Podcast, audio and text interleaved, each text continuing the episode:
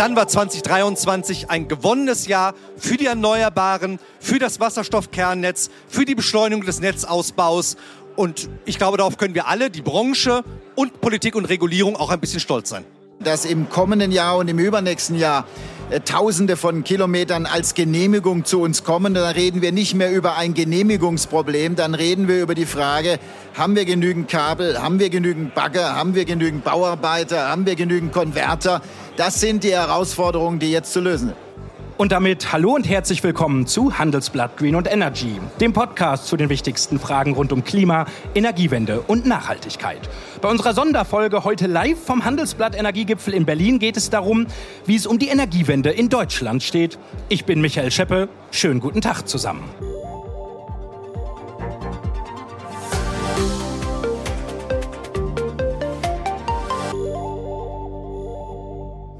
Ja, auf den ersten Blick, da war es ein Rekordjahr für die Energiewende. Über die Hälfte des Stroms wurde aus erneuerbaren Energien gewonnen. 2021 zum Vergleich, da waren es noch gut 40 Prozent. So gut das jetzt klingt, der Weg, der ist aber auch noch weit. Bis 2030 nämlich sollen es mindestens 80 Prozent sein, die aus erneuerbaren Energien kommen. Und Experten sind skeptisch, ob der Aufwärtstrend anhält. Und in einigen Bereichen, wie in der Windkraft, gibt es auch noch zu wenig Fortschritt. Wie also steht's um die Energiewende in Deutschland? Und wer muss am Ende die Kosten dafür tragen. Das möchte ich heute hier live vor Publikum gleich mit zwei Gästen diskutieren. Gleich kommt Stefan Kapferer auf die Bühne, das ist der Chef des Übertragungsnetzbetreibers 50 Hertz. Der ist eben mit dafür verantwortlich, dass die Stromnetze in Deutschland stabil sind. Anfangen möchte ich aber mit Klaus Müller, der Chef der Bundesnetzagentur und die Behörde, die nimmt eine Schlüsselposition ein bei der Energiewende. Sie sind eben für die Versorgungssicherheit und den Aufbau der Infrastruktur verantwortlich. Schönen guten Tag, Herr Müller. Seien Sie gegrüßt. Herr Müller, Sie sind ja jetzt fast schon Stammgast. Letztes Jahr am Energiegipfel in Berlin waren Sie auch. Da haben wir über eine mögliche Gasmangellage gesprochen. Die Diskussionen haben sich verändert. Die Gasspeicher sind voll. Sind Sie jetzt entspannt im Büro jeden Tag? Also auf jeden Fall entspannter als im letzten Jahr und richtig, wir haben immer noch einen sinkenden Gasverbrauch, auch wenn es jetzt zuletzt ein bisschen kälter war. Die Gasspeicher sind immer noch auf einem historischen Höchststand und ganz wichtig, das hat der Markt alleine geregelt. Mhm. Also anders als im Vorjahr, wo der Steuerzahler kräftig mitgeholfen hat, ähm, haben jetzt die Marktkräfte dafür gesorgt, dass wir gut durch diesen Winter kommen. Mhm. Und jetzt wollen wir über die Alternativen zu Gas äh, sprechen. Herr Müller, eine Frage noch, sind Sie ein geduldiger Mensch? Aber sehr. Okay, dann würden Sie die Fakten vielleicht nicht beunruhigen. Der Kanzler Olaf Scholz, der hat den Ausbau von Windenergie, ich muss es Ihnen nicht erzählen, zu einem wichtigen Ziel erklärt. Vier bis fünf Windräder müssen pro Tag installiert werden, sagt der Kanzler, um eben unsere Klimaziele zu erreichen. Letztes Jahr waren es zwei, nicht vier bis fünf, sondern zwei. Und Umweltverbände sagen, ha, wir schaffen vielleicht auch höchstens 2,8 Anlagen pro Tag. Was macht das mit Ihrer Geduld? Wenn Sie so geduldig sind? Ich bin nicht nur ein geduldiger, ich bin ein optimistischer Mensch. Und als Volkswirt habe ich auch meine Statistik gelernt. Das eine ist eine Zeitpunktbetrachtung. Die Aussage des Kanzlers war über einen längeren Zeitraum gemünzt. Richtig ist aber, wir sehen in einer Reihe von Bundesländern stark im nordöstlichen Bereich Deutschlands, zunehmend in Nordrhein-Westfalen, ein Beschleunigungsprozess, den sehen wir im Süden so noch nicht.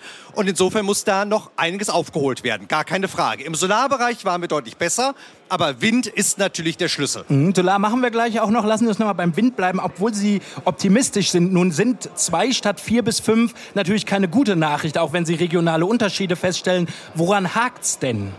Es hakt schlicht daran, dass wir lange Vorläufe haben. Eine Solaranlage kleinste Balkonsolaranlagen oder auch größere gewerbliche, die kriegen sie relativ schnell aufs mhm. Dach. Das ist im Windbereich naturgemäß anders.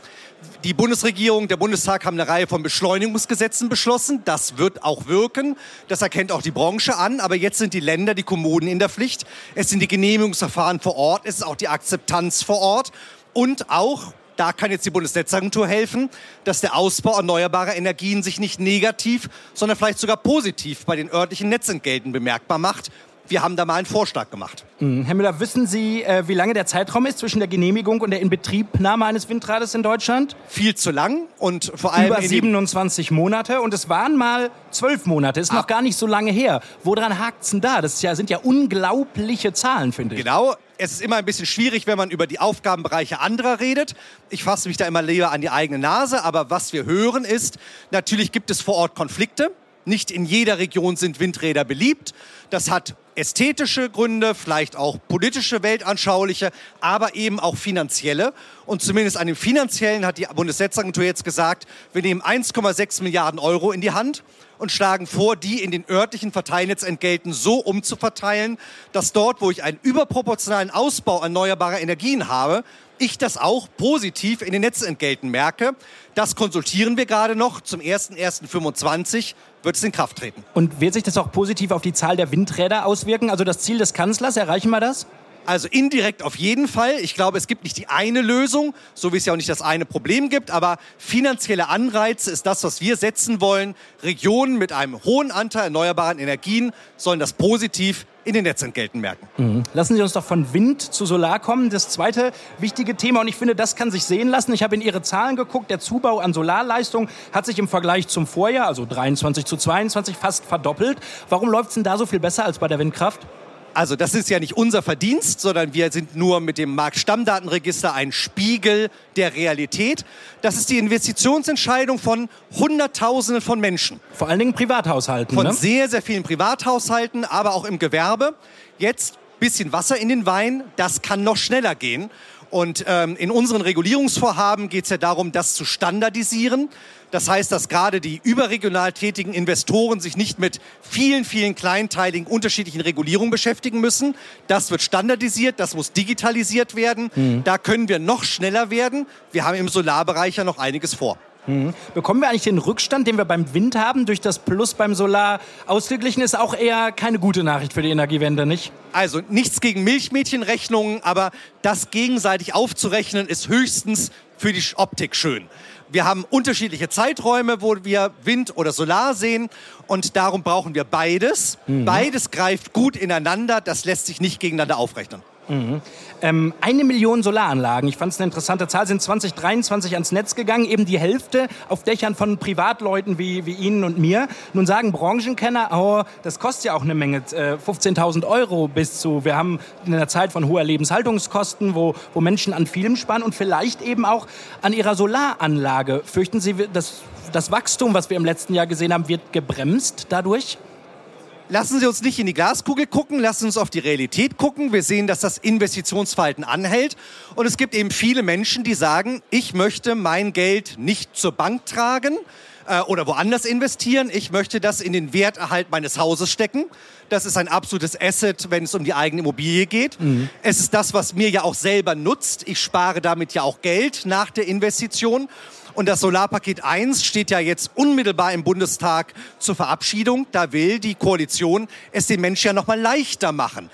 Und aus diesem Schub, dieser Entbürokratisierung, die jetzt ja konkret wird, glaube ich, das werden wir auch in den nächsten Jahren noch mal sehen. Darum lassen Sie uns gemeinsam optimistisch bleiben. Mhm. Ich will noch ein bisschen Wasser in den Wein gießen. Ähm, zumindest beim Thema Solar hat, finde ich, die Energiewende ja auch eine industriepolitische Dimension, weil eben gerade die günstigen Solarmodule aus China kommen. Nun haben wir uns jahrelang beim Gas von Russland abhängig gemacht. Laufen wir jetzt nicht in dasselbe Risiko mit China wieder rein? Das ist ja etwas, was in der Bundesregierung und in der Politik sehr intensiv diskutiert wird. Sie alle kennen die Stichworte von Resilienzbonus, die Frage, wie man die deutsche europäische Solarindustrie unterstützen kann. Ich sag mal so, ich freue mich jetzt erstmal über jede Solaranlage, die auf dem Dach ist, die schnell, möglichst digital angeschlossen wird, die wir dann in unseren Statistiken sehen, weil sie hilft uns. Sie macht Strom günstiger und sie entlastet das Portemonnaie der Menschen. Mhm. Nochmal zurück zur Frage, machen wir uns also abhängig von Ländern, die es nicht ganz so eng sehen mit der Demokratie? Das ist die internationale Arbeitsteilung an der Stelle. Die Politik muss jetzt die Antworten drauf geben. Die Bundesnetzagentur wird sie umsetzen. Wir werden das beobachten. Äh, Herr Müller, lassen Sie uns über das Thema Gaskraftwerke sprechen trotz des Ausbaus der Erneuerbaren, wir haben eben darüber diskutiert, beim, beim Wind, da, da hakt es noch ein bisschen, beim Solar, da wird es besser, droht eben an Wind- und Sonnenabendtagen die Gefahr, dass nicht genügend Strom im Netz ist. Viele Kohlekraftwerke und einige Gaskraftwerke sind dann quasi unser Backup. Das Problem in dem Zusammenhang, bis 2030, so will es die Bundesregierung, sollen die Kohlekraftwerke vom Netz gehen. Ähm, und ungefähr 50 neue Gaskraftwerke sollen diese Lücke schließen. Und die können dann eben auch perspektivisch mit Wasserstoff betrieben werden. Anderes Thema. Und jetzt zu Ihrer Behörde, Herr Müller. Äh, die hat jetzt einigen Betreibern von Kohlekraftwerken verboten, ihre Anlagen vor 2031 stillzulegen, sie quasi als systemrelevant eingestuft. Äh, was soll das? Das ist ganz simpel, einfach und jeder in der Branche weiß das. Wir haben für bestimmte Situationen eine Systemreserve vorzuhalten. Das hat nichts mit der regulären, normalen Stromerzeugung in Deutschland zu tun. Darum gibt es auch keinen Widerspruch, den ich irgendwo mal gelesen habe, zu einem Kohleausstieg, der idealerweise, wie es so schön heißt, 2030 erfolgen soll, Warum sondern ist es nur kein Widerspruch? weil es nur in den Situationen, wo wir wirklich Netzprobleme, Versorgungsprobleme hätten und die Übertragungsnetzbetreiber das feststellen, nur dann würden diese Kraftwerke wieder reaktiviert werden. Das heißt, wir reden von wahrscheinlich sehr, sehr kurzen Laufzeiten, wo es eben um Versorgungssicherheit geht. Das eine ist die Frage, wie erzeugen wir den Strom an 365 Tagen im Jahr? Das ist die eine Diskussion. Und das andere ist, wie sorgen wir in den kurzen Zeiten, wo es womöglich, was in Deutschland bisher ja gar kein Thema ist, aber womöglich zu Problemen kommen könnten, dafür haben wir immer noch mal ein Ass im Ärmel, wenn es auch sozusagen Kohlekraftwerke sind. Das heißt, dieser Ass im Ärmel, von dem Sie sprechen, der bremst unsere Energiewende nicht aus. In keinster Art und Weise. Nun wartet die Branche, Sie und die Beobachter hier am Energiegipfel ja seit Monaten schon auf die Gaswerkstrategie der Bundesregierung. Wir haben es heute Morgen beim Minister bei Herrn Habeck probiert. Äh, der hat von Tagen gesprochen, vermutlich werden es eher Monate. Die Frage, die Sie vielleicht als Behördenleiter beantworten können, kann die Energiewende denn gelingen, ohne dass wir die Gaskraftwerke-Strategie kennen? Also, das ist die Kraftwerksstrategie, um die es präzise geht. Und wir haben das in unserem Versorgungssicherheitsbericht sehr, sehr offen und ehrlich beschrieben. Wir haben gesagt, wenn Deutschland idealerweise bis 2030 aus Atom, das ist vollzogen, äh, und Kohlekraftwerken aussteigen möchte, dann müssen wir eine ganze Reihe von Bedingungen erfüllen.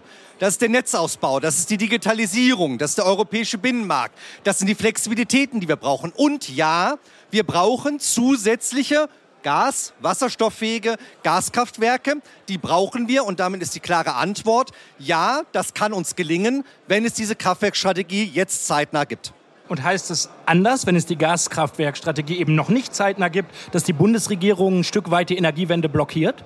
Meine Antwort ist die positive Variante. Sobald sie das beschlossen hat, haben wir sehr gute Chancen, dass uns das gelingt. Aber es sollte besser gestern als morgen passieren. Es sollte so schnell wie möglich passieren, aber gründlich ist auch wichtig, weil es geht auch um viel Geld. Ähm, wir reden ja nicht so sehr über die Probleme bei der Stromerzeugung, sondern wir reden von den Systemkosten, den Netzentgelten. Ähm, und darum ist es gut, diese Frage der Kraftwerkstrategie sorgfältig zu beraten und sie natürlich auch so kosteneffizient wie irgendwie möglich umzusetzen. Und ich bin ganz, ganz optimistisch, dass die Bundesregierung das schafft. Mhm. Noch ein Blick auf 2030. Es soll keine Kohlekraftwerke mehr geben nach dem Willen der Bundesregierung. Wenn wir uns hier 2030 noch mal unterhalten, Herr Müller, sind dann alle abgeschaltet? Idealerweise ja. Ich halte diese Formulierung des Koalitionsvertrages für sehr schlau weil sie macht deutlich, wir müssen alle die Ärmel hochkrempeln. Wir müssen schneller werden beim Netzausbau. Das gelingt uns. Durch die Beschleunigungsgesetze haben wir für die Übertragungsnetze jetzt ein Drittel bis zur Hälfte der Zeit eingespart. Das ist eine echte Leistung. Wir sehen den Ausbau der Erneuerbaren. Wir sehen jetzt den beginnenden Digitalisierungsschub. Wir sehen uns, dass der europäische Binnenmarkt hilft, Kosten zu sparen. Und wenn jetzt noch die Kraftwerkstrategie dazukommt, bin ich für 2030 sehr optimistisch. Herr Müller, machen wir einen Strich unter unsere Diskussion. War 2023 ein gewonnenes Jahr im, im, ich sag mal, Ausbau der erneuerbaren Energien oder war es doch ein verlorenes Jahr? Nein, also wenn Sie das so eng fassen, die Frage, Mach ich. Äh, da, dann war 2023 ein gewonnenes Jahr für die Erneuerbaren, für das Wasserstoffkernnetz, für die Beschleunigung des Netzausbaus. Und ich glaube, darauf können wir alle, die Branche, und Politik und Regulierung auch ein bisschen stolz sein. Aber ich habe leichte Faltenbildung gesehen, als ich die Frage formulierte. Was war, worauf wollten Sie hinaus? Naja, ich bin auch ein, ein, ein ehrgeiziger Mensch und die Branche ist ehrgeizig und natürlich hat uns das Jahr 22 gefehlt. Die Plattform klimaneutral Strommarktdesign hat gewartet. Die Kraftwerkstrategie hat gewartet. Wir haben viel Zeit in die Gasversorgung stecken müssen. Das hat uns natürlich in dem Schwung gefehlt. Und insofern würde ich sagen, mit einem Anlauf in 22 wären wir 23 noch schneller gewesen. Jetzt haben wir den Anlauf in 23 für 24 genommen. Wenn uns das Jahr fehlt, äh, das Jahr 2022, ich will noch mal auf das Ziel als letzte Frage der Bundesregierung hinaus, eben 80 Prozent äh, des Stroms aus erneuerbaren Energien eben bis 2030. Herr Müller, Hand aufs Herz, gelingt uns das? Meine Aufgabe ist, alles dafür zu tun die Ärmel hochzukrempeln, die Bundesnetzagentur schneller, effizienter, digitaler aufzustellen, mit den Netzbetreibern der Branche im engen Dialog zu sein. Was können wir tun? Wir haben just letzten Donnerstag unsere Vorschläge für eine schnellere, unbürokratische, effizientere Anreizregulierung für die Energiewende vorgestellt. Die werden wir jetzt ein halbes Jahr mit der Öffentlichkeit, der Branche, der Wissenschaft, den Ländern diskutieren. Wir sind offen für neue Vorschläge, wir sind offen für Veränderungen, um dann die bestmögliche Anreizregulierung für die Energiewende in Deutschland zu beschließen. Das sagt ein optimistischer Klaus Müller, der Chef der Bundesnetzagentur hier bei Handelsblatt Green und Energy. Herr Müller, danke für die Einblicke und Ihre Zeit. Danke Ihnen. Ja, und während Herr Kapferer jetzt auf den, den Weg auf die Bühne sucht, bleibt mir noch Zeit für einen Hinweis in eigener Sache. Wenn Sie nämlich noch mehr über die Energiewende erfahren wollen oder eben über andere politische und wirtschaftliche Entwicklungen, dann habe ich jetzt noch einen Tipp für Sie. Unter handelsblatt.com slash podcast 30 bieten wir Ihnen das Handelsblatt Print wie digital ein ganzes Jahr lang an mit 30 Prozent Rabatt. Den Link, den haben wir Ihnen auch noch mal in die Show Notes gepackt. Kommen wir zurück zum zweiten Teil unseres Podcasts. Herr Kapferer hat es auf die Bühne geschafft. Der Chef des Übertragungsnetzbetreibers 50 Hertz. Schönen guten Tag, Herr Kapferer. Hallo. Ähm, das Thema ist wichtig, dass wir über die Übertragungsnetze sprechen. Der erneuerbare Strom aus Wind, das wissen Sie, das wissen hier alle, ähm, der entsteht vor allem im Norden, im Osten und auf der See, ähm, weil dort eben der Wind besonders stark weht. Aber die größten Stromverbraucher in Deutschland, die befinden sich eben im Süden und im Westen. Da sitzen nämlich die vielen großen Industriebetriebe. Der Strom muss also irgendwie von A nach B. Das passiert unter anderem über die Übertragungsnetzbetreiber. Von dort kommt nämlich der Strom von den Großerzeugern wie den Kraftwerken eben zu den, über die Verteilernetze zu den Endkunden. Sekunden. Vier davon gibt es in Deutschland. 50 Hertz ist quasi im Osten Deutschlands dafür verantwortlich. Herr Kapferer, 50 Milliarden Euro wollen die vier Übertragungsnetzbetreiber schätzungsweise investieren, um das Netz eben fit zu machen für die Energiewende. Nehmen Sie uns hier und vielleicht alle da draußen doch einmal mit. Was ändert sich denn durch die Energiewende, ich sag mal, an den Anforderungen bezüglich des Stromnetzes? Wie muss es umgebaut werden? Was muss es bringen, was es vielleicht vor zehn Jahren noch gar nicht konnten musste? Na, zuallererst ist natürlich äh, die Tatsache, dass wir Millionen Erzeugungskapazitäten im Netz integrieren müssen, ein ganz entscheidender Unterschied zum Netz der Vergangenheit. Da gab es einige hundert große Kraftwerke in Deutschland. Äh, jetzt müssen wir in den Verteilnetzen überwiegend, aber zum Teil auch im Übertragungsnetz Windparks einbinden, Solarparks einbinden. Und damit ist schon mal das Einsammeln des Stromes eine deutlich größere Aufgabe für das Netz, als mhm. es das noch vor wenigen Jahren war. Dann kommen die großen Offshore-Windparks dazu. Äh, es wurde ja eben äh, mehrfach gefragt, können wir das 2030 mit den 80 Prozent überhaupt schaffen? Nicht vergessen, wir haben 30 Gigawatt Offshore-Kapazität als Ziel im Jahr 2030. Wir liegen heute noch unter 10. Mhm. In den nächsten Jahren kommt jedes Jahr Offshore-Windparks dazu. Das sind fast grundlastfähige Erzeugungskapazitäten. Das heißt, sie haben viel mehr Volllaststunden als ein Solarpark beispielsweise. Das wird natürlich den Anteil der Erneuerbaren schnell nach oben treiben und damit dann auch die Transportaufgabe von Nord nach Süd, die Sie angesprochen haben, nochmal äh, verschärfen. Äh, und deswegen ist wichtig, dass wir parallel jetzt sehen, dass wir mit den großen Gleichstromtrassen, die seit vielen Jahren ja im Planungsprozess sind, jetzt überall im Genehmigungsverfahren sind, dass wir Baubeginn sehen, dass wir vorzeitigen Baubeginn sehen. Ja, lassen Sie uns da und das parallel jetzt zustande kriegen. Lassen Sie uns darauf anknüpfen und vielleicht einmal an die Fakten schauen. 14.000 Kilometer Hochspannungsleitungen, die müssen in den nächsten Jahren gebaut werden, sagt die Bundesnetzagentur für ungefähr die Hälfte. 7.000 Kilometer ist die Behörde auch zuständig und von den 7.000, ich habe in dem Bericht geguckt, sind gerade mal 1.300 Kilometer genehmigt. Herr Kapferer, nun genehmigen Sie nicht, Sie wollen bauen. Wie sehr nervt Sie das, dass es so langsam vorangeht?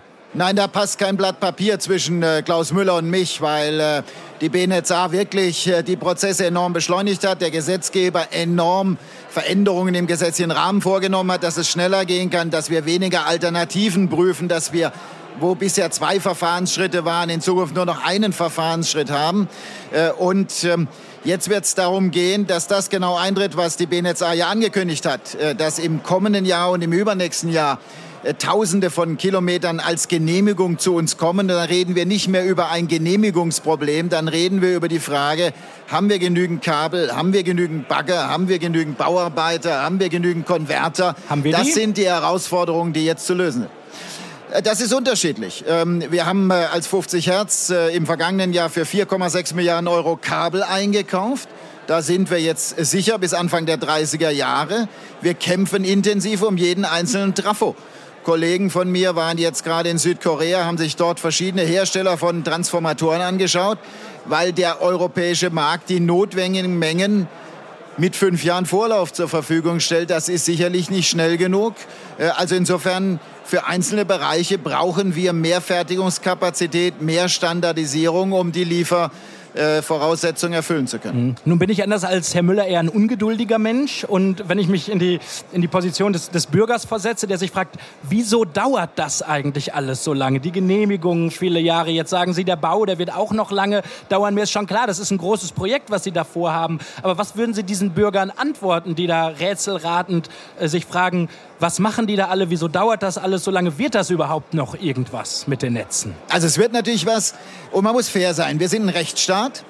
Das heißt, natürlich haben Bürgerinnen und Bürger die Möglichkeit, solche Verfahren sich sehr genau anzuschauen, gegebenenfalls auch rechtlichen Beistand äh, zu bemühen, wenn sie mit dem Ergebnis nicht einverstanden sind. Ich glaube, das kann nicht anders sein.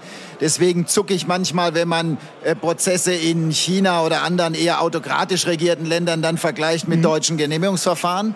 Aber klar, wir haben auch hohe Ansprüche an das, was alles noch erfüllt sein soll. Und da können wir abspecken. Da hat man jetzt auch abgespeckt im Genehmigungsverfahren. Und ich glaube, das ist der erste Schritt äh, zur Besserung. Und zweitens, äh, wir haben uns natürlich mit der Erdkabelvariante auch ein Projekt vorgenommen, das technologisch durchaus herausfordernd ist. Mhm. Äh, ich habe alleine für das Stück, das mein Unternehmen betreut, vom Südostlink, das ist also der Abschnitt zwischen Wolmirstedt in der Nähe von Magdeburg bis zur bayerisch-thüringischen Landesgrenze, allein für dieses Stück habe ich 600 Muffenbaustellen. Das heißt, ich muss 600 Mal die Erde aufmachen, muss dort umständlich Kabelabschnitte miteinander verbinden. Das findet unter einem Container statt, damit das auch keine Schmutzeinträge in besonderem Maße gibt. All diese Dinge das geht vielleicht auch technologisch wieder einfacher und dann schneller für die Zukunft. Mhm. Ich, ich, ich habe noch eine interessante Zahl äh, von, von Herrn Müllers Bundesnetzagentur ausgegraben. 2022 sind 8 Milliarden Kilowatt Strom aus erneuerbaren Energien verloren gegangen, weil die Netze eben nicht ausgereicht haben, um die Energie abzuführen. Das sind ungefähr 1,4 Prozent der gesamten Stromerzeugung. Also einfach gesagt, schmeißen wir jedes Jahr Strom weg, weil die Netze nicht gut genug ausgebaut sind. Haben wir das vergessen, diesen Prozess in der Planung? Haben wir nur über Windräder und Solaranlagen nachgedacht und uns fällt jetzt auf Obst die Netze? Also erstmal bin ich dankbar, dass Sie die Zahl ja selber mit der 1, Prozent Sache ein bisschen relativiert haben. Ja, das stimmt. Wir haben diese 1,4 Prozent, ähm, die wir abregeln müssen, um das Netz stabil zu halten. Aber ich glaube, das ist in einem Umstellungsprozess äh, kaum vermeidbar. Trotzdem ist wichtig, dass wir jetzt zunehmend Flexibilitätspotenziale ins System bekommen. 50 Hertz hat äh, eine zweistellige Anzahl von Power-to-Heat-Anlagen in den letzten Jahren mit Stadtwerken gemeinsam realisiert, wo wir Mengen von erneuerbarem Strom, der nicht abtransportiert werden kann, dann nutzen, um Wärmeerzeugung in Wasserspeichern zu machen. Mhm. Wir werden jetzt äh, Elektrolyseure im System sehen. Wir werden verstärkt äh, mit der Batteriespeicherstrategie Batterien im System sehen. Also ich bin guter Dinge, dass in der Kombi aus Netzausbau und Nutzung von Power-to-X-Technologien in den nächsten Jahren diese 1,4 Prozent dann nochmal absinken. Ich glaube, das ist ein lösbares Thema. Herr Kapferer, lassen Sie uns am Ende übers Geld sprechen. Die Netzentgelte, die haben sich fast verdoppelt, auch weil die Ampel Subventionen eben für die Höchstspannungsnetze gestrichen hat. Für einen Privathaushalt, das haben Sie ausgerechnet, mit 3500 Kilowatt Jahresverbrauch sind es ungefähr 60 Euro mehr. Stelle ich mir die Frage, warum müssen eigentlich wir Stromabnehmer die Kosten der Energiewende schultern? Ist es nicht eigentlich eine gesamtgesellschaftliche Aufgabe, die alle Steuerzahler tragen müssten? Na, ich glaube, man muss äh, die Netzentgelte ein bisschen auseinanderklamösern. Und in der Öffentlichkeit wird ja sehr häufig über das berühmte Thema EK-Zins diskutiert. Also die Frage, äh, was für eine Verzinsung bekommen die Netzbetreiber auf das eingesetzte Eigenkapital. Und da sind wir ja bekanntermaßen mit dem Ergebnis der BNSA nicht besonders zufrieden. Mhm. Das macht aber nur sieben Prozent der gesamten Netzentgelte aus. Ähm, ein ganz wichtiger Brocken ist nicht nur die Ausbaukosten, ist nicht nur die Betriebskosten. Ich glaube schon, dass man sagen muss, Netzausbau und Netzbetrieb müssen natürlich vom Verbraucher des Stroms, der ja an diesem Netz angeschlossen ist, am Ende auch getragen werden. Aber mehr als ein Drittel der Kosten kommt aus den Kosten, die entstehen, weil wir Engpässe managen müssen, weil wir Redispatch machen müssen. Und das hängt elementar. Also das, was wir eben angesprochen haben. Genau, das hängt elementar mit dem Umbau des Energiesystems zusammen. Und das ist sicherlich viel stärker eine gesamtgesellschaftliche Aufgabe, weil das natürlich etwas ist, was am Ende ja allen, einschließlich der zukünftigen Generation, zugutekommt, weil es eben äh, Klimaneutralität ermöglicht. Und ich glaube, hier ist eine Diskussion berechtigt, ob es nicht eine andere Finanzierungsform über Steuermitteln geben könnte. Was wäre wär das Ihr Vorschlag? Das ist ein Vorschlag, der diskutiert wird. Ich wollte noch einen Hoffnungswert auch äh, nennen, der äh, mich zuversichtlich stimmt, dass wir im kommenden Jahr auch wieder ein bisschen runtergehen werden bei den Übertragungsnetzentgelten. Ein Grund, warum die sehr stark gestiegen sind, sind die hohen Strompreise aufgrund des äh, Ukraine-Krieges auch gewesen. Ähm, das äh, entspannt sich ja gerade, wie wir sehen. An der mhm. Strombörse sind die Preise deutlich nach unten gegangen. Das würde sich dann auch im Übertragungsnetzentgelt im kommenden Jahr auswirken. Also es besteht gute Hoffnung, dass wir nicht über 6% bleiben, sondern dass wir auch wieder weiter runterkommen. Das heißt, wenn wir jetzt eine Preisprognose für die Bürgerinnen und Bürger machen, die ihre Stromrechnungen bekommen in den nächsten Wochen und Monaten, wenn ich Sie richtig verstehe, heißt es, es wird jetzt erstmal teurer, aber nächstes Jahr könnte es dann wieder auf das Niveau von jetzt oder vielleicht sogar darunter sinken? Nein, ich glaube, wir müssen schon damit rechnen, dass wir äh, Umbaukosten haben, die noch ein paar Jahre uns erhalten bleiben. Äh, aber was wir sehen werden, und das wird ja äh, dann alles am Ende gemeinsam zu verrechnen sein, niedrigere Gestehungskosten bei der Erzeugung des Stroms. Je mehr Erneuerbare im Netz, desto niedriger die Gestehungskosten. Ein bisschen höhere Systemkosten, vielleicht wieder im nächsten Jahr mit leicht fallender Tendenz. Also in der Summe zumindest ist da ein Hoffnungsschimmer am Horizont. Wenn wir schon beim Geld sind, Herr Kapferer, 50 Milliarden Euro Investitionen, da rechnen Sie mit bis 2030. Ich frage mich, sind da tatsächlich alle Kosteneffizienzen gehoben oder einfacher gefragt, geht das nicht auch billiger? Ja, klar geht's billiger. Ähm, wir haben ja äh, die Kollegen von äh, Transnet, von Tenet und 50 Hertz äh, deswegen auch vorgeschlagen, einzelne Gleichstromtrassen in Zukunft wieder als Freileitung zu realisieren. Also nicht mehr unter der Erde, sondern genau, oben drüber. Oberirdisch, ja? nicht mehr unter der Erde, würde 20 Milliarden einsparen, nur für die drei Projekte. Das ist, finde ich, eine Menge Holz. Äh, es gibt ganz viele Kosten, die uns durch bürokratische Auflagen auferlegt werden, wie wir Erde lagern, wenn wir äh, irgendwo Erde ausheben, um einen Tunnel zu graben, äh, wie wir archäologische Dinge untersuchen, dass wir Anträge barrierefrei einreichen müssen. Das sind alles Zusatzkosten, die überhaupt nichts mit der Klimaneutralität zu tun haben. Und ich würde mir schon wünschen, dass die Bundesregierung und die BNetzA einen Prozess starten, mit uns gemeinsam solche Einsparpotenziale zu heben. Dann lässt sich da sicherlich von den insgesamt 15 äh, Milliarden, die Sie jetzt mehrfach genannt haben, einen 10-Prozent-Betrag auch in der kurzen Zeitachse bis 2030 nochmal reduzieren. Das heißt, im Moment zahlt der Stromkunde auch noch für Ineffizienzen im ganzen System mit? Na, ich gebe Ihnen ein ganz einfaches Beispiel. Äh, wenn Sie äh, heute in einer deutschen Großstadt, die im Zweiten Weltkrieg durch Bombardements getroffen war, ein Gebäude bauen wollen und Sie finden einen Blindgänger, dann trägt die Kosten dieser Blindgängerentsorgung der Steuerzahler.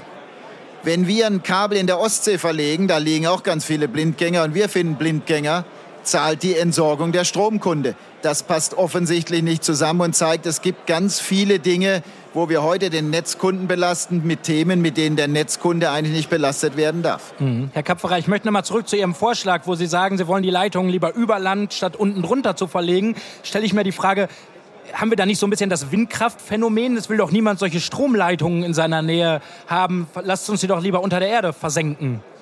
Ich glaube, es muss wirklich nochmal gefragt werden, was ist die größte Gefahr für die Akzeptanz der Energiewende?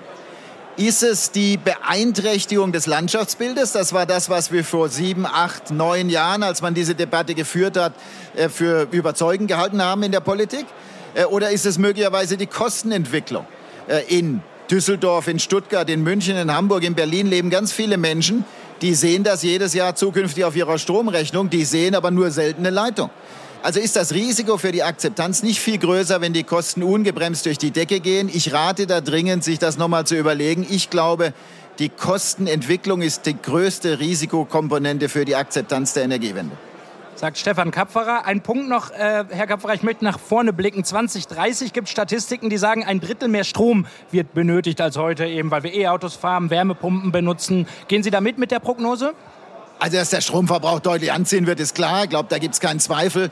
Aber ich würde uns dringend raten, uns mal zu verabschieden von Versuchen, äh, in Jahresscheiben Prognosen aufzustellen. Herr Knitterscheder hat heute zu Beginn der Konferenz ja gesagt, äh, eigentlich hätten wir in diesem Jahr 287 Gigawatt erneuerbaren Kapazität haben müssen. Das ist vielleicht auch Teil unseres Problems, dass wir versuchen, eine erneuerbaren Kapazität für das Jahr 2024 oder 2023 vorherzusagen.